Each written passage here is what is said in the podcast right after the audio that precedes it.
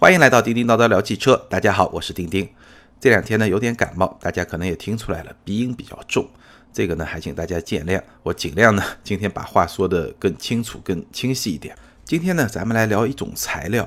那早在十几年前啊，我还在大学里的时候呢，就一直听很多当时的一些预言吧，说二十一世纪是材料科学的世纪。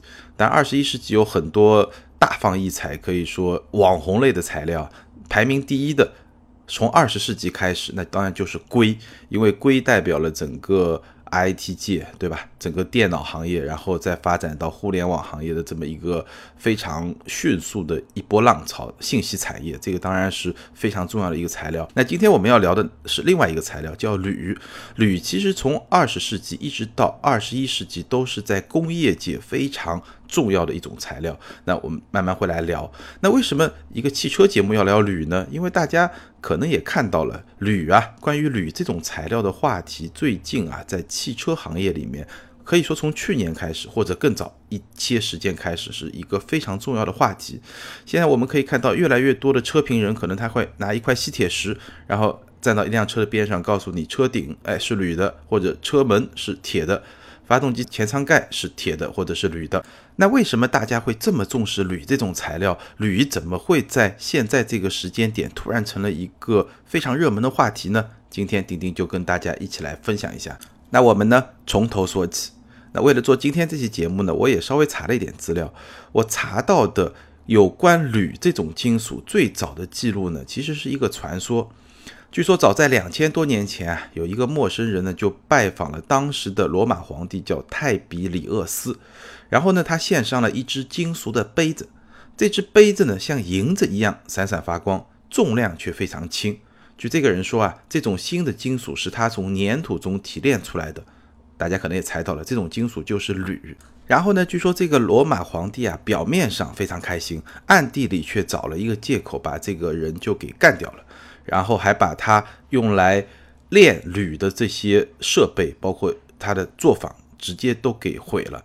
为什么要这么做呢？目的很简单，是为了保护罗马皇帝他本人的金和银的这么一个制造产业，因为他觉得这个铝实在太厉害了。如果说让这个制铝的这个产业发展起来，会影响到他自己的利益。当然，这只是一个传说，而且从今天我们可以考证的技术史来看。这个传说也就只是一个传说，因为现在没有任何证据表明，在两千多年前人类已经掌握了能够得到铝的这么一种手段。那铝到底是一个什么东西呢？事实上啊，铝是地壳中含量最丰富的金属，占整个地壳总质量的百分之七点四五，这个含量非常大。在全部元素中呢，也仅仅次于氧和硅。是铁的一点五倍，铜的近四倍，所以我们说物以稀为贵。从这个角度来说，铝应该是不是一个特别珍贵的东西？但是铝的自身的这个特性啊，它太容易被氧化了，所以在自然界里面，所有的铝都是以氧化铝的状态存在，没有纯粹的铝。而且直到十九世纪之前呢，人类也没有学会得到纯粹的铝的这么一种方法。那这种状态呢，一直要延续到十九世纪的中叶，一八五五年啊，从粘土中提炼出来的铝呢，首次在巴黎举办的世界博览会上展出，当时就引起了轰动，它被称为是德维尔的白银。但是那个时候啊，生产铝的工艺是一种非常昂贵的工艺，全世界只有法国掌握了这种工艺，而且到一八五七年的时候，全世界铝的年产量只有七百五十公斤，非常的稀少。所以当时的法国皇帝，当时法国皇帝是拿破仑三世，拿破仑三世呢就专门为自己制造了一顶比黄金冠更名贵的王冠——铝王冠。而且拿破仑三世在举行一些盛大宴会的时候啊，只有王室的成员或者贵族的来宾呢，可以使用铝制的餐具。那普通的来宾呢，就只能使用黄金或者白银制成的餐具。这个我们在当时的一些巨大的油画作品里面，其实是能够看到这一点。所以在那个时候，铝是一种非常奢侈的、非常稀有的这么一种金属，在。非常短的，大概有那么几十年的时间里面，它其实是一种比黄金和白银更珍贵的一种奢侈品吧，就那个年代的奢侈品。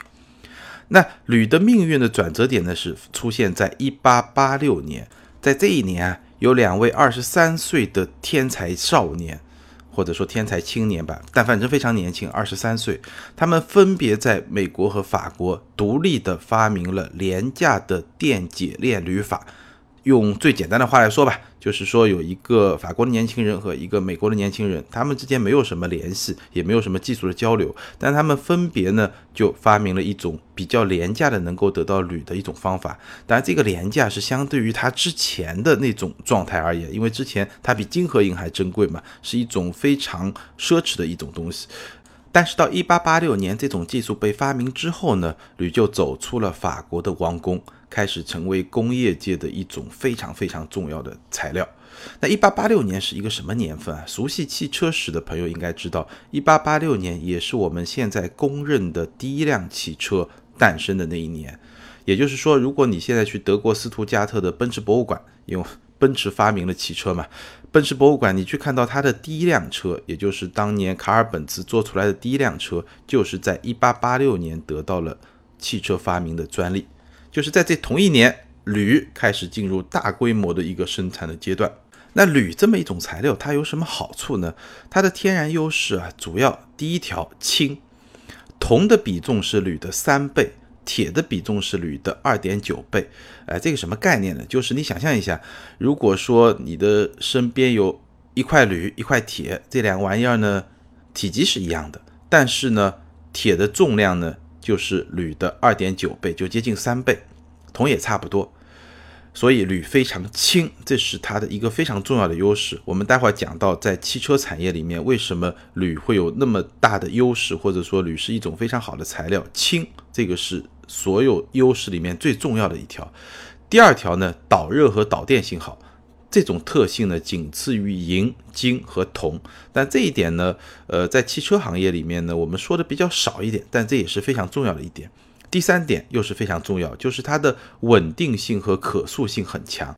举个例子啊，你只需要二十七克铝就可以拉成一千米长，也就是一公里长的一根铝的细丝，所以它的可塑性是非常强的。那铝的缺点是什么呢？铝在物理特性上最大的缺点是不够硬。但是这个问题呢也不难解决，你只要加入一些铜啊、镁啊、锰啊，制成铝合金，那它的硬度就可以提升几倍。所以到了二十世纪初啊，铝这种金属就跟飞机制造业首先紧密的联系在了一起。那么对于汽车呢，我们简单的来看一看铝这种材料对汽车的价值啊。我纠正一下，我现在说的铝，其实你可以把它理解为是铝合金。好。那首先当然是轻量化的价值。很多朋友在选车的时候啊，都会说，哎，我要选一辆性能好一点的，又比较省油的。那传统来看，这两条在一定程度上它是自相矛盾的。因为你性能好，那就说明你的动力输出要大嘛。而动力输出大，它必然带来的一个后果就是油耗相对会比较高。那有什么办法能够让这两方面表现都很好呢？其实最简单的一个办法就是轻量化，就是你把车子做得更轻。车子更轻呢，肯定是有利于性能的。在同样的马力水平下，同样的动力水平下，车子更轻一定是跑得更快。同时呢，车子更轻也一定是能够节油的，因为同样一辆更轻的车，它跑同样的距离，它消耗的能量肯定比一辆更重的车要更少。所以轻量化它能够做到性能、节油这两方面的一个非常好的平衡，而且就性能而言。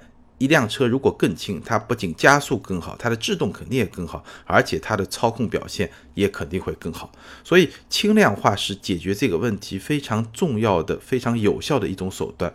我举个例子啊，新一代的路虎发现，我们之前也说过，因为采用了铝制车身。整车减重达到了四百到五百公斤，什么概念啊？四百到五百公斤啊，基本上就是六七个成年人的这么一种一个体重。大家其实开过车，你有一些驾驶经验，你会感觉非常明显。一辆车里面如果只有你一个人在开，它的速度、它的敏感性，包括它的刹车表现，都会比这辆车上坐满人要好很多。那根据统计啊，车重减少百分之二十。油耗大概可以减少百分之十，而车辆的综合性能呢，基本上可以提升一个等级。提升一个等级什么概念？我随便举个例子，就相当于你的车从三二零变成了三三零，大概是这么一个概念。如果你能把车重减轻百分之二十的话，这个是轻量化对现代汽车设计一个非常重要的意义，当然也是铝能够发挥自己才干的一个非常重要的原因吧。那第二个好处呢是简化结构。我们刚才说过啊，铝合金有非常好的可塑性。那这种可塑性呢，可以让车辆的结构更加简化。我随便举个例子啊，比如说捷豹的国产车 XFL，它有一个悬架的部件，本来如果你是用钢结构的话，可能需要五到六个零件来拼接而成、焊接而成。但如果说你使用铝制材料，铝合金的话呢，因为它的可塑性非常强，你可以直接把它设计成为一个零部件。那也就是说，整体而言，整个车体的结构呢就更加的简单化了。那良好的可塑性呢，还有另外一个好处，就是它可以给汽车设计师啊提供更大的自由，来设计一些更加复杂，但是更加有美感的一些形式。比如上世纪捷豹有一款非常经典的跑车叫 E-Type，那真的是非常非常的美。它的车身的很多面板就是用铝合金来打造的。好，说了那么多铝的好处，但事实上啊，在很长一段时间里面，整个汽车制造业都没有太把铝当回事儿。为什么呢？其实道理也很简单，因为无论是飞机制造商还是汽车制造商，他们都是商人，而商人考虑问题有一个非常重要的出发点，就是成本和收益。从成本来看呢，直到今天，铝合金的价格大概是每吨一万五，而钢材的价格大概是每吨四千，也就是说，铝合金的价格差不多是钢的价格的四倍。好，那从收益来看呢？对于飞机来说很简单，轻量化是你能够飞起来的必要条件。而且呢，呃，我看到过一个报道啊，就是你在飞机上多加一个乘客，其实它就是有成本的，因为你重量越高，它的油耗就会越高。而且飞机是一个呃非常长途的这种交通的运输的工具，所以它的轻量化的价值是非常大的。那么对于汽车来说呢，虽然轻量化也有很多好处，我刚才也讲了。但是相对于成本而言呢，这些好处可能显得都不是那么的显眼，所以在很长一段时间里面啊，汽车轻量化的价值仅仅体现在赛车场上。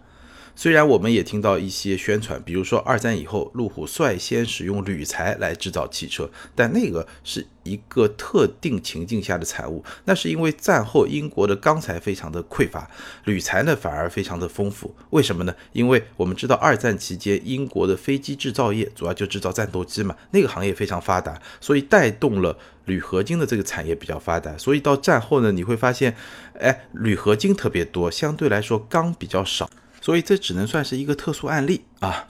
那真正的一清遮百丑的时代呢，是从石油危机开始的。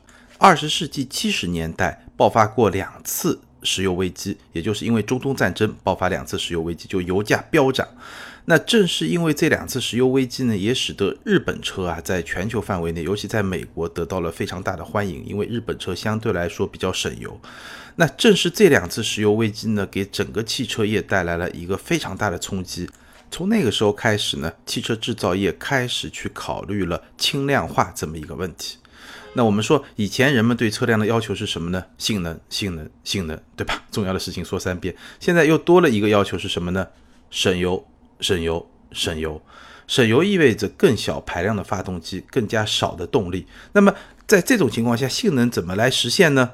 这个时候，轻量化这个概念就开始在欧美工程师的脑子里面浮现出来了。你可以简单的把它理解为减肥。就这个时候，大家觉得，哎，我既要跑得快，又要吃得少，怎么办呢？减肥啊！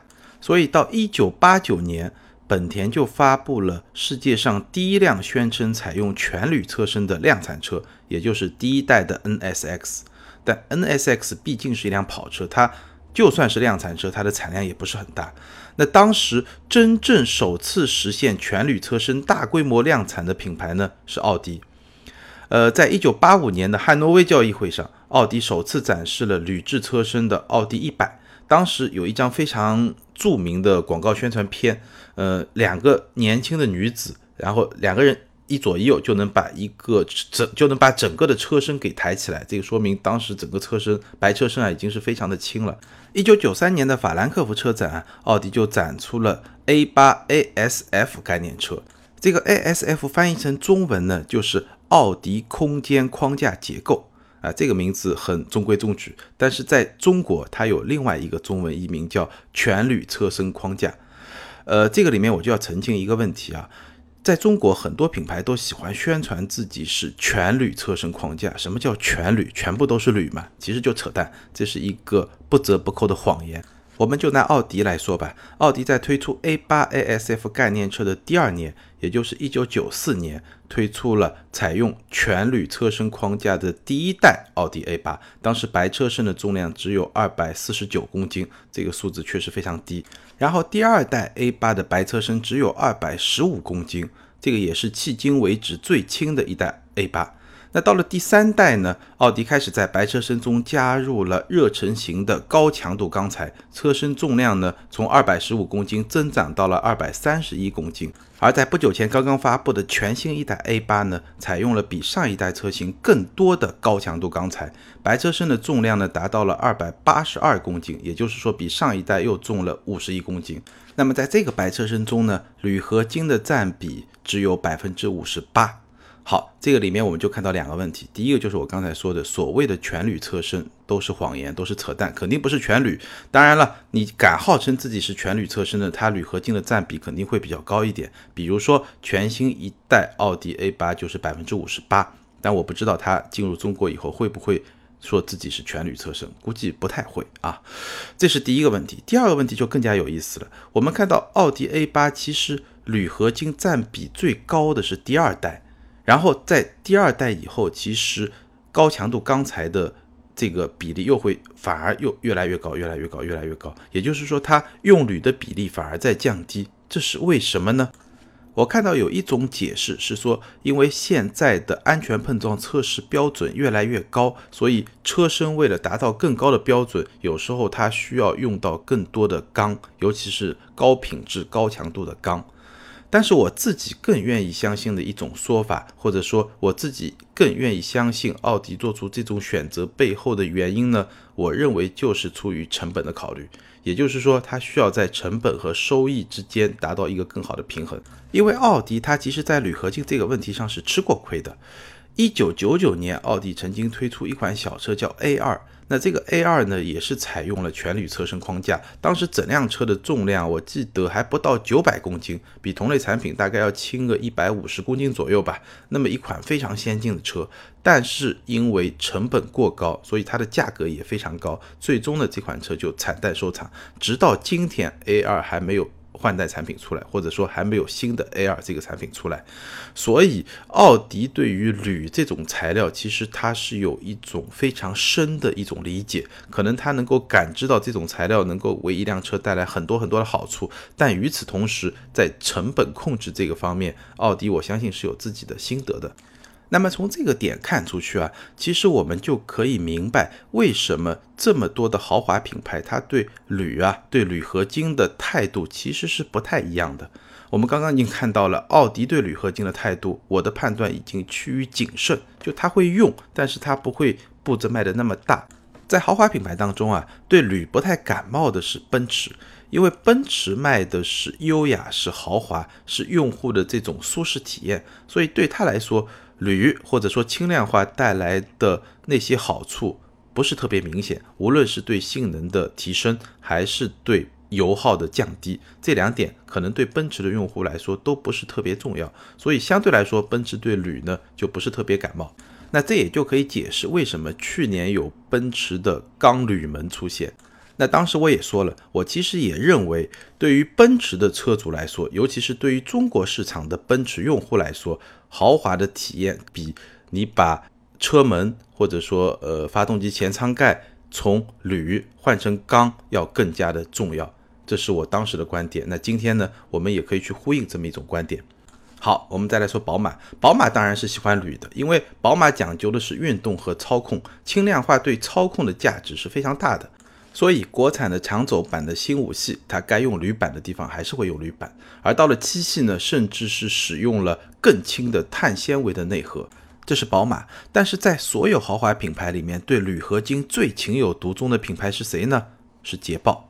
因为全铝车身对于捷豹啊，就好像豪华对于奔驰、运动对于宝马、科技对于奥迪、安全对于沃尔沃，或者说美式豪华对于凯迪拉克，它已经成为了捷豹的一个品牌的标签。捷豹其实把铝或者说把全铝车身啊、铝合金啊轻量化作为品牌的标签呢，在我看来其实有一点无奈，因为那些更好的大家记得或者说更记得住的那些标签啊，已经被 BBA 啊、被沃尔沃啊、凯迪拉克这些品牌都抢走了。那他找来找去找到什么呢？找到了全铝车身这么一个标签。那对捷豹来说，选择这么一个标签呢，也不算是空穴来风。就像我们刚才说，很多年以前。捷豹历史上非常经典的跑车 E-Type 就是广泛使用了铝合金来做车身的面板，而且那款车呢确实非常美，而且呢集合了捷豹品牌现在两大特别的主张。捷豹品牌现在品牌基因里面最重要的两个元素，一个就是设计，你可以认为是美貌嘛；第二个就是运动，你可以认为是速度。那轻量化全铝车身这个东西是对于美貌、对于它的设计也好，对于它的运动特质也好，都是。能够作为一个基础性的一个元素存在的，所以它把轻量化、把全铝车身作为它的一种标签，也算是在情理之中吧。那么在二十一世纪初的时候，捷豹其实是经历了一个品牌的复兴，就是在此之前，我们看到捷豹都是那种老的 XJ 雪茄型车身，非常老的那种，然后从二十一世纪初开始，就是 Ian column 当设计总监开始，他就通过设计一些概念车，然后后面的量产车就变成了一种更有现代感的捷豹。二零零三年的时候，捷豹发布了第三代的 XJ，那这个 XJ 呢就采用了全铝车身。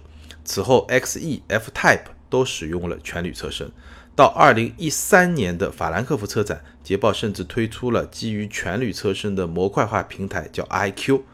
那捷豹的姐妹品牌路虎，它推出的新的揽胜、揽运，包括发现，很多车也使用了全铝车身。那到今天为止，基本上全铝车身就已经成为捷豹，尤其是捷豹这个品牌，它的一个类似于像品牌 icon 品牌的一个标记。捷豹第一款国产车型 XFL，它车身中铝合金的使用比例呢，达到了百分之七十五，是同级最高的。但是即使是它，也只不过百分之七十五。所以我刚才说了，所谓的全铝车身，其实是一个过度宣传的概念。另外，还有一家对铝充满热情的车厂呢，就是特斯拉。我们知道特斯拉是造电动车的，那对于电动车来说呢，这笔账可能算法又不太一样，因为车子越重，耗电量就越大，对不对？那你要维持足够的续航里程呢，你就需要更多的电池。那反过来呢，更多的电池呢，又会增加车重。这就形成了一个循环。那这个时候呢，如果你使用轻量化的铝合金车身呢，显然可以改善这个循环最后的那个平衡的结果。所以，对于电动车来说，其实全铝车身或者说一个轻量化车身，它是用来平衡掉电池的这么一个重量的一个非常好的手段。所以呢，电动车的轻量化的紧迫性其实是要大于传统的燃油汽车的。那这就非常能够理解为什么特斯拉它比较喜欢采用全铝车身，比如 Model S 就使用了铝制车身。但即便是对于特斯拉这样的电动汽车制造商来说，一款车到底要不要使用铝制车身，仍然是一件需要精打细算的事情。就我现在了解的情况来看啊，Model 3就是那款更加便宜的特斯拉。应该是不会采用全铝车身框架，所以这个里面其实有很多算计的。如果你是一个工程师，你是一个消费者，你可能在想啊，它给我带来了多少的好处，给我带来了多少的不便。如果你是一家公司的 CFO 呢，你可能想到的是，哦，它的效益是多少，它的成本是多少，那我怎么去平衡这种关系？而最终我们可以看到的各个品牌它的做法，也是基于自己的具体实际情况来做出的一种选择。那最后我还想说一点啊，铝合金这种材料在整个汽车上的应用，刚才我们说了很多的优点，也说了它最大的阻碍它发展的一个因素就是它的成本特别高。那还有另外一个问题，就铝合金板材它还有一个缺点，就它的局部拉延性不好，这个是比较专业的说法。用比较简单的说法来说呢，就是铝合金材料它相对会比较脆，可修复性比较差。所以维修的难度和成本呢也会更高一些。好，今天我们好好聊了聊铝这种材料，它的前世今生，它为什么会成为工业界和汽车界的宠儿？为什么不同品牌对它会有不同的态度？当然，这些都是我自己的看法和一些认识，不一定全对。我们的听友里面呢，如果有这方面的专家，觉得我有什么说的不够全面，或者说不够准确的地方呢，也欢迎留言给我指出来。好，今天就聊到这儿。如果你喜欢今天的节目呢，欢迎在下方给我点赞。如果有什么看法呢，也可以在评论区写评论留言。如果你想跟我交流互动呢，可以关注微信公众号“钉钉说车”，在那里呢，你也可以和更多的车迷朋友一起交流互动。好，今天就到这里，谢谢大家的支持，拜拜。